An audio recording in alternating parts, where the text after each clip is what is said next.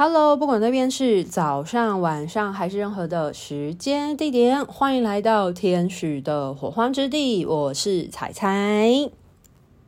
今天呢，想要来跟大家分享一则关于金钱能量有关的个案故事。那这位个案呢，我就先称他为 L 好了。那 L 呢，他当初来找我做咨询的时候呢，他以下是他的自我描述。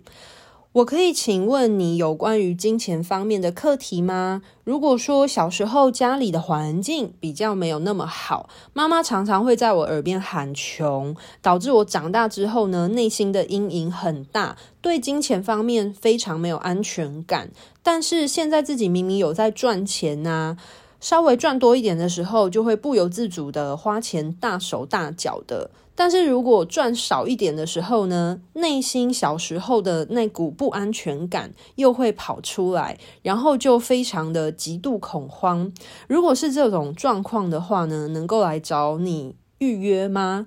当然是没问题的喽，因为一个人他会有一些内在信念的，嗯，应该说会有一些负向的内在信念的卡点的话，代表其实是已经在一个人的生命历程的轨迹当中发生了什么事情，所以导致说他呃有这样子的负向信念的共振吸引。那就会影响到一个人的生活之中，可能他一直卡在某个部分，就像是其实金钱很常会这样。那很多人的感情也会这样子，像是遇到渣男啊，就是如果曾经发生过一些事情，然后觉得自己。不值得被爱，或者是嗯，反正就因为种种一些因素，然后种下了这样子的负向信念的话，那就会很容易形成一个这样子的循环。那这个部分其实都是可以透过内在信念探索跟疗愈的情况去做处理的，所以完全是可以来预约咨询的。那这个个案呢，他就有提及到说。其实呢，他的收入呢已经比外面的上班族还要好了，但是他还是非常容易恐慌。那他会察觉到这件事情呢，是他有来上我的天使灵气的课程。那他上完课程之后呢，他也很常回去运作天使灵气自我疗愈。那在经过长期的自我疗愈之后呢，他就有慢慢的意识到自己的这种状态。其实这是。呃，在运作天使灵气的过程当中，那个总体能量在提升的过程会发生的事情，因为天使灵气其实它会带动一个人的呃内在状态的提升。那在提升的过程呢，就会有很多能量的洗刷跟清理，会把一些负向的信念呢，把它浮现出来。让个案能够去把这些呃内在的状态呢，去将它清除，或者是带有一些呃将能量转化，从负向的转化成一个正向积极的状态。所以，嗯、就是 L 他其实有提到说，他上完课之后回去不停的自我疗愈过程，就有让他发现了这件事情，让他的自我觉察力是提升的，而看见了他在金钱课题上面所。遭遇到的困难跟处境，那后来呢，个案呢，他就有预约了咨询，希望能够透过。呃，回溯或者是生命整合的方式，能够加速他去清理这样子的金钱匮乏的相关意识。那我就协助他去了解是什么样的原因而造成他有这样子的匮乏信念的产生。所以我就带着他呢，回到了造成他匮乏意识的那个时间点当中。那个案 L 呢，就有提及到说，他发现他回到的空间呢，是他。首先看见了一棵树，那在这棵树上呢，出现了很多的猴群，那其中呢，个案就发现原来他是这个猴群当中的一只小猴子，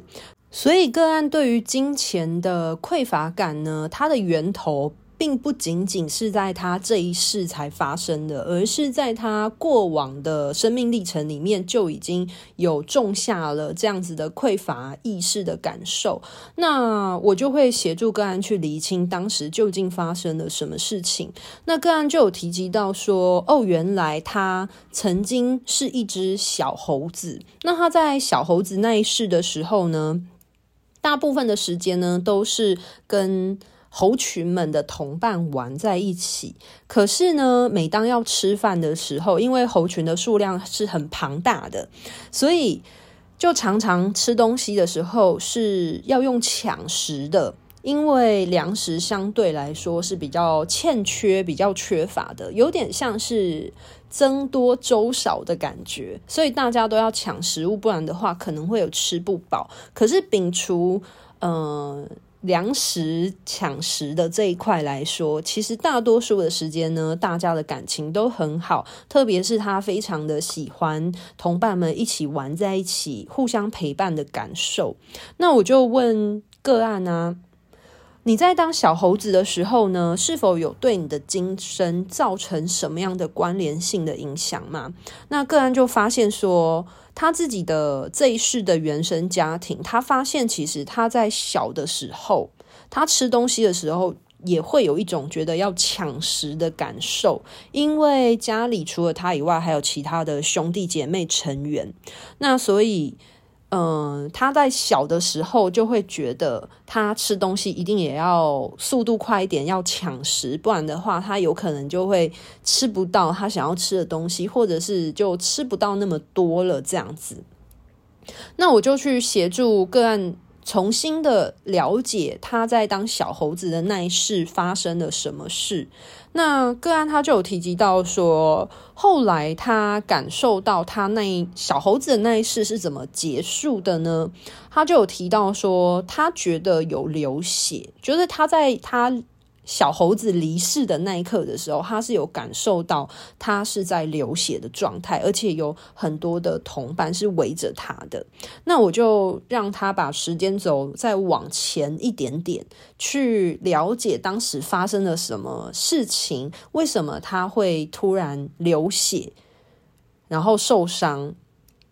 那个案呢，就有回到他受伤之前的时间点。那他就有提到说，哦，他原来是在树上睡觉的，可是就突然被人射杀了。但是他不知道是谁射杀他的，他就是很明显的感觉出他被射杀中中枪了，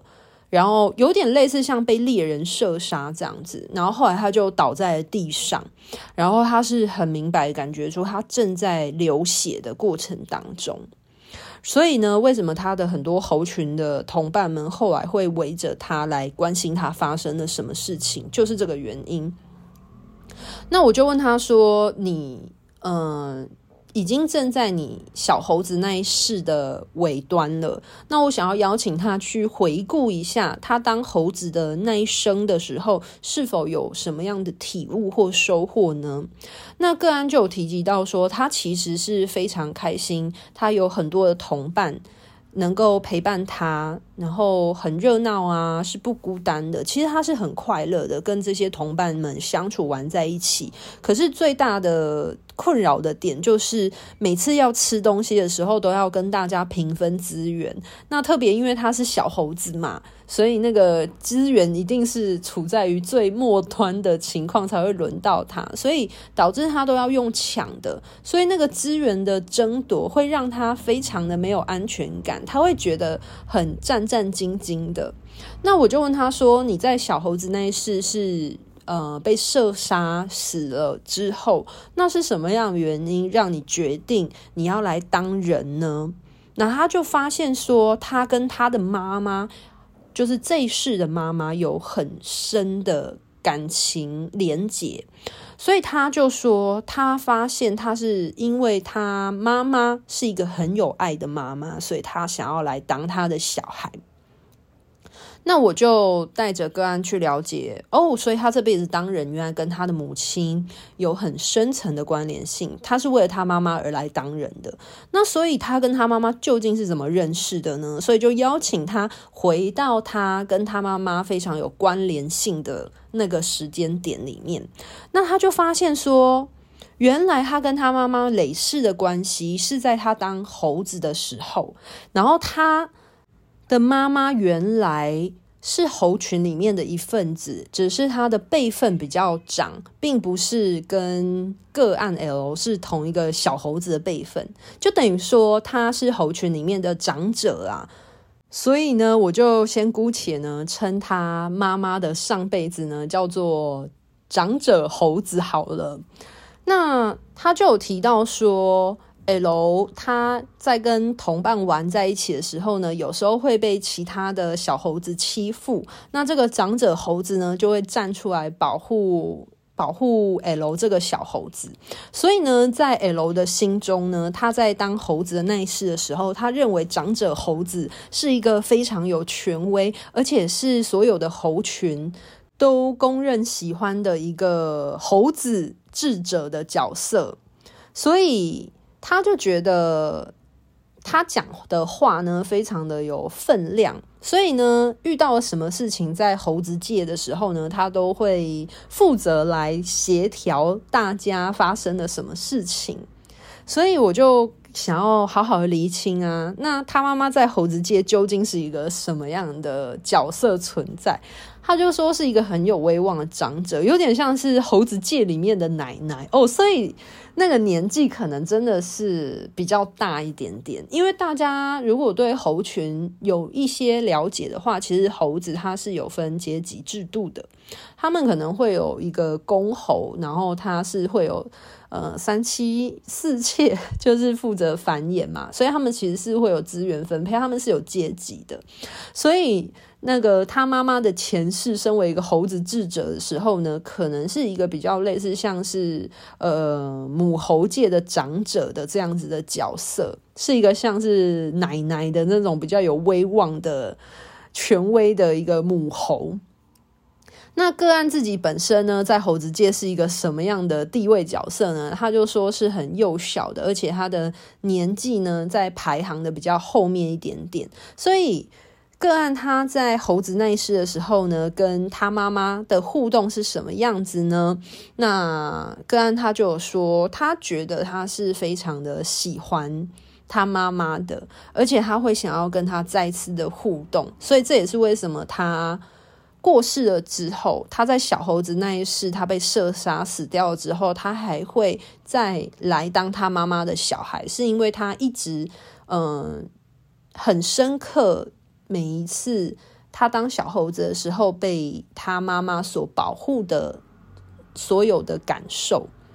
所以他在当小猴子那一世，因为是很突如其来的离世嘛，所以我必须要协助个案去舒缓，或者是去了解他有没有一些创伤，在小猴子的那一世就发生了，所以我就引导个案呢，他去试着嗯。把他在那一世如果有的遗憾或来不及说出口的话，请他好好的去跟他的同伴们道别。那个案呢，首先呢就去找他的。呃，猴子智者的妈妈去好好的谢谢他，在他小猴子的那一世的所有照顾跟保护。虽然他在那一世呢，当小猴子的生命并没有很长，而且也不是自然老死的，其实他是很年轻就走了。可是他对于智者妈妈所带给他的很多的照顾跟关心，还有保护，是非常的感谢的，而且是很深刻的哦。然后后来呢，跟猴子智者妈妈感谢完之后呢，接下来他想要感谢的其实是他在猴子的时候的同伴。那他就想要对他的同伴说，他觉得那一世可以一起玩是一件很快乐的事情，而且他也很开心可以认识他们。那这是一个很难得的缘分，所以他就也抱一抱他的同伴们，然后他可以感觉到他在跟他的猴子同伴们。呃拥抱的时候，他们还摸了摸身为小猴子的他的脸。诶，其实猴子好像真的会这样，哎，就是他们其实会。就是抚摸彼此的脸啊，或者是是身体，其实他们对于情感的流动跟人是很相像的。那最后呢，所以其实个案在那一世，他嗯觉得有遗憾的部分，就是他来不及跟他的智者猴子妈妈表达所有的爱跟感谢，然后以及对他的猴子的同伴们去好好的也谢谢他们所有的玩在一起的玩乐感受啊。那最后呢，就呃让个案呢好好去走一遍他在小猴子的过程发生了什么事情，然后也好好的画下句点，告一个段落了。所以他决定来当人的原因，其中一个很重要，是因为他想要再次的跟他妈妈再续前缘。然后第二个部分呢，是因为他想要来体验人世间的喜怒哀乐。所以个案他就明白了为什么他妈妈所说的话对他的影响力那么大的原因，是因为其实他这辈子来当人，跟他妈妈的羁绊是很深的。接着我就有带着个案去了解说，那他的生命蓝图的规划是什么呢？他究竟有没有走在他应该要发展的路途上面？因为这样子的话，才有办法让他的金钱能量相对来说是比较稳定的情况。就是他赚的金钱能量是不是是他心甘情愿并且欢乐收获的方向？因为有一些人赚很多钱，可是他可能。在做他不喜欢的事情，所以呃，大家就会发现啊，很多像是呃高科技产业的人才为什么会有流动的原因，是因为可能很多人他做这个产业，并不是因为他真心喜欢，而是他可能受到了金钱压力，或者是他人意念对于成功定义的看法而做的选择。那可能不是跟他生命蓝图的本愿是相同的方向，那就会很容易会有内在能量消耗的情况。所以我就带着个案去了解他生命蓝图规划的方向。去确认说他现在赚钱的方式是否有走在它的方向上面，因为这会影响到你的金钱能量的流动是不是喜悦、快乐的，那就会影响到。那这个就会间接的影响到个案，他赚钱的时候，对他来说是有压力还是是幸福富足的感受？那个案呢，他去了解他的生命蓝图的时候呢，他就发现说，哦，原来呢，他准备来当人的时候，他是非常期待来到这个人世间的。那他。呃，生命蓝图应该要发展的工作呢，其实是一个在室内的空间当中，然后是有一两位工作伙伴的，就是一个有点像小型团队的情况。然后呢，他其实是在协助别人做减重的咨询。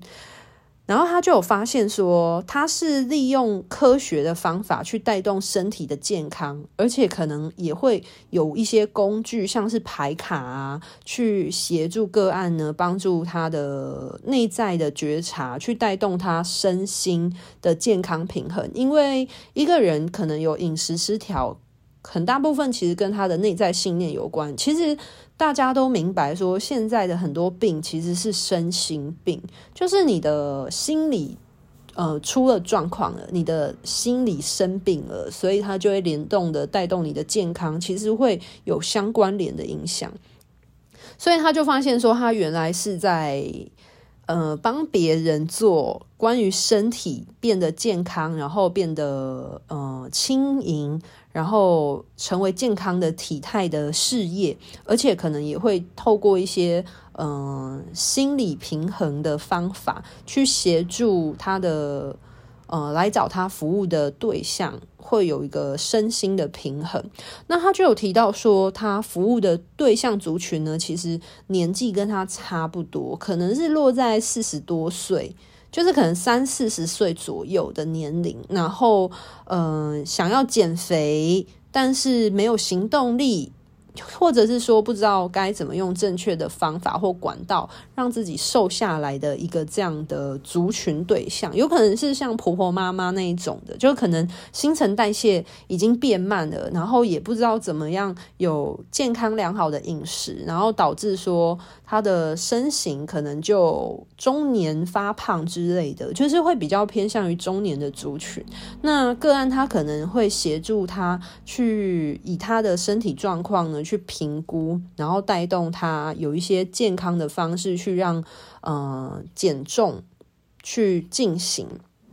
那我就问他说：“所以你工作的地方呢？它是一个医院吗？诊所，或者是机构，或者是一个什么样的单位呢？”然后个案就说：“哦，应该是一间小的私人工作室哦。”然后他他所看见的生命蓝图的方向。就是应该是一个小工作室，而且是他跟他的朋友可能一起合资开的，就是跟他志同道合的朋友，然后一起开的一个，嗯、呃，带动大家，呃，用健康的意识去减肥，然后去变瘦的一个一个小的工作室。然后他就说，他应该是可能像是，呃，有营养师背景啊等等的，然后去协助别人。用健康的饮食搭配轻松的心情去达到减重的效果，那他就有发现说，其实这个方向呢是有走在他自己的方向的，因为他其实呃也有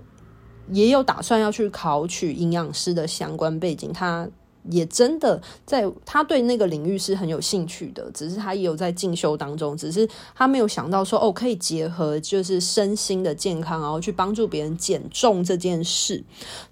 那既然个案呢有走在自己生命蓝图的道路上面，接下来很重要就是去协助个案跟金钱就是达成一个和谐的流动状态，所以我就去。呃，协助个案呢，面对他自己的金钱焦虑的关键点，所以我就邀请他回到他这辈子造成他金钱焦虑的关键时间点。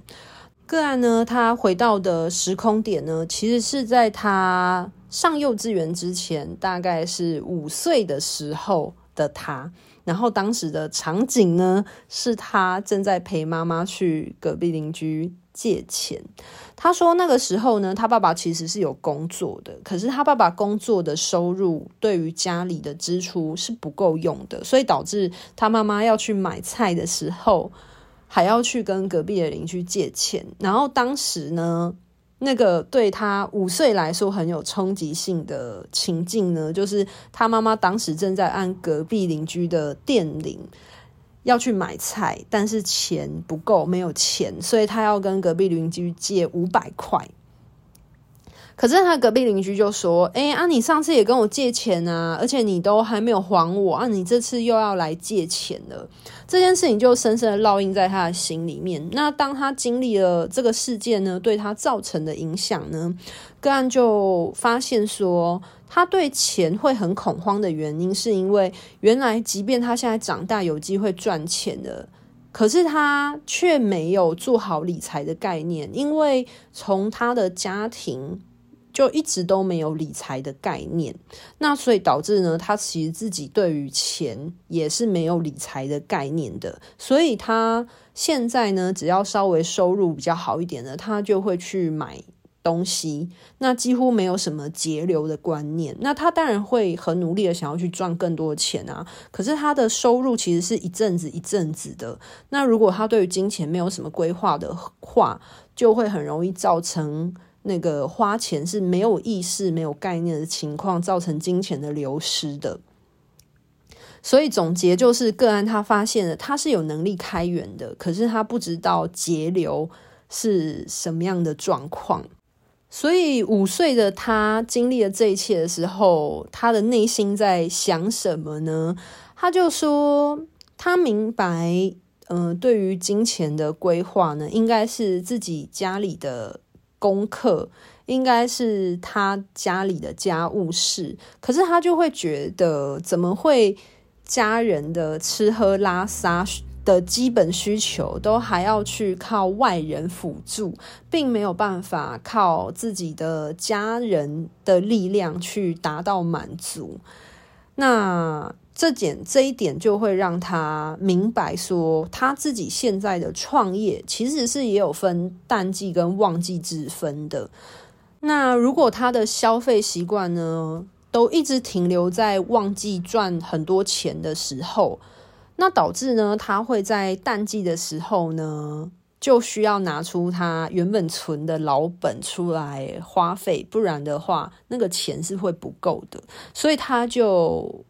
意识到说，嗯、五岁的时候就是面临家里没有理财观念的情况，其实也有影响到他自己的消费行为。其实对于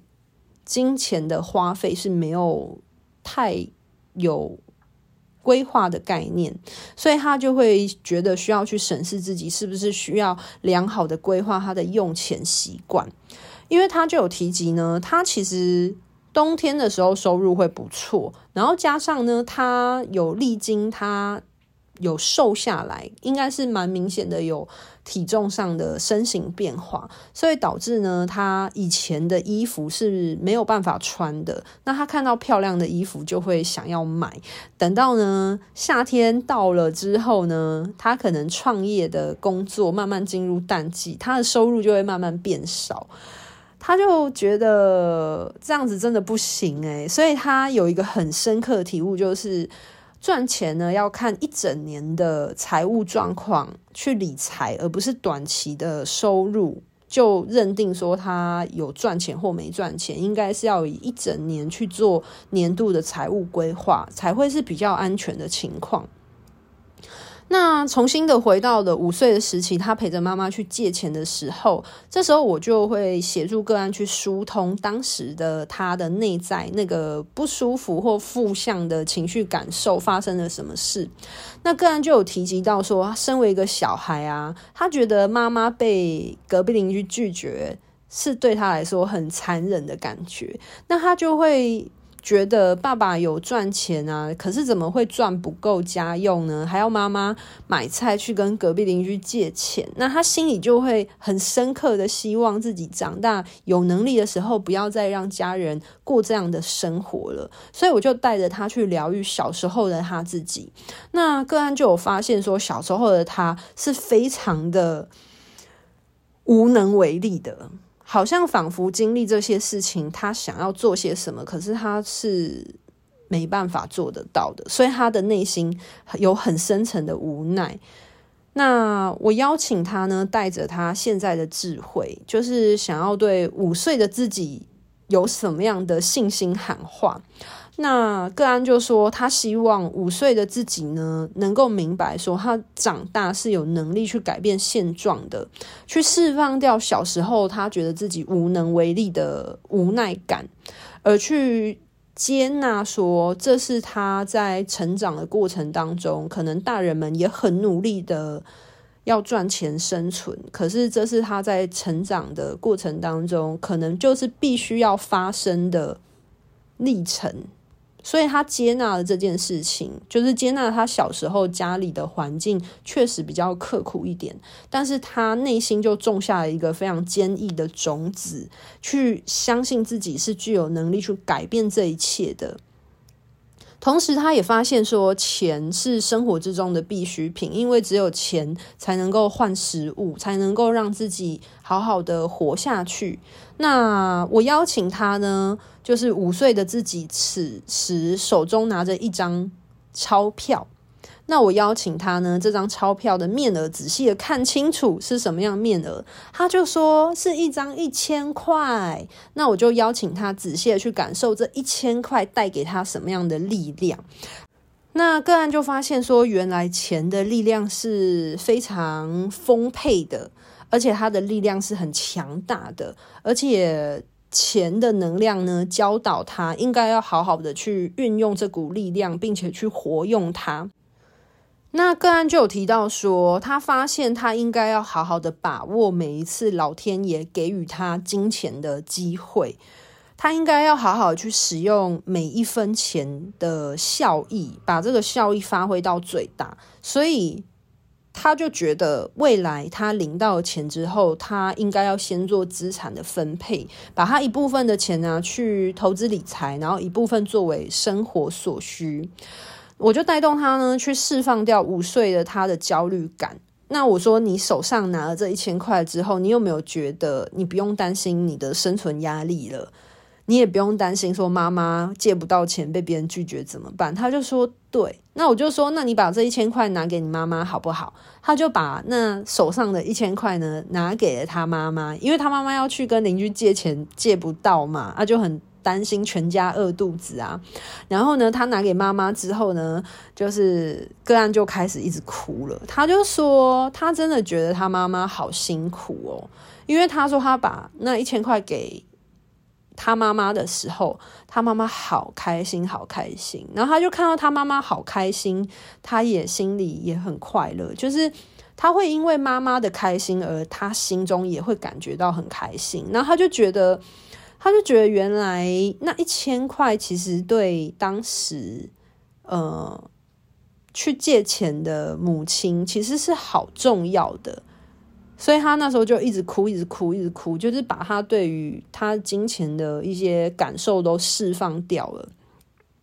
然后就带动了个案呢。呃，会很深刻的感受到，他有机会拥有钱的时候都要珍惜，不仅是金钱，还是用金钱换取的物资，都应该要去珍惜。那所以我就带着个案去重新的定义一下，金钱对他来说是一个什么样的意义。那个案就说，金钱对他来说是可以用钱去交换其他物质的媒介。那透过金钱可以让他去照顾他所爱的人，像是他可以拿钱给他的妈妈，所以他妈妈呢拥有这个钱呢，他妈妈会很安心，那也会让他很快乐。他是拥有能力去照顾其他的人的，所以我就后来有带动个案去做一些金钱能量补充啦，这样子。那补充完毕了之后呢，就是五岁的 L。他就觉得他已经不是那么的担心，觉得说好像妈妈碰壁这件事情对小时候他来说很挫折了。他就再去感受到钱或看见钱的时候，就已经不会那么焦虑。他是觉得自己被金钱所环绕着，被金钱所祝福着的状态。那既然呢，就是那个很深刻的创伤已经被。扭转被转变了之后，后来我就带着个案好好的收尾这一次的咨询，那就结束之后呢，有带着他来回顾跟探讨一下，他有没有什么想讨论的地方。那咨询结束之后，个案就发现说，他终于知道为什么他这辈子会那么的在乎他妈妈，特别是他妈妈在跟个案哭穷的时候。个案心里会有很纠结、非常于心不忍的感觉，而且他会说，他才发现原来他小的时候，他原来那么的想要做些什么去改变，可是又无能为力，而那个无能为力的感受，其实一直跟随着他长大。那所以他现在就很深刻的辨别了，他其实是有能力去付出，而且改变他家里的处境的。就是他更坚定了他内在，他是能够改变他生命的动力的。就是他已经放下了那个小时候的无力感，而全然的去相信他自己生命的富足是掌握在他自己手中的。哦对了，就是个案他后来做讨论的时候，他有提及到一个部分，是他这辈子来当人，其实有一个很大的关键点是，他其实对钱是没有概念的，因为他当猴子的时候，在动物界里面是没有所谓金融体系的。所以这也是为什么他这辈子当人的时候，他对钱是没有什么概念。那这也是他今生的一个挑战之一，就是他要去认识金钱是一个什么样的概念，那他才有办法去认识他、了解他、善用它。好啦，那这就是今天的故事。听完今天的故事，你有什么样的收获跟发想呢，都非常欢迎大家可以在下方留言，或者是如果你喜欢我的频道分享的东西，不妨可以在我的 Podcast 按五颗星点选。那也欢迎大家在下面留言啊，就是写一些你有什么样的发现或感受。那如果你是我的 YouTube 的听众的话呢，非常欢迎你按个赞哦。如果这集呢让你有一些什么发现呢，也非常欢迎你分享给你的朋友。或许你自己或你身边周遭的人，很多人对于金钱也有一些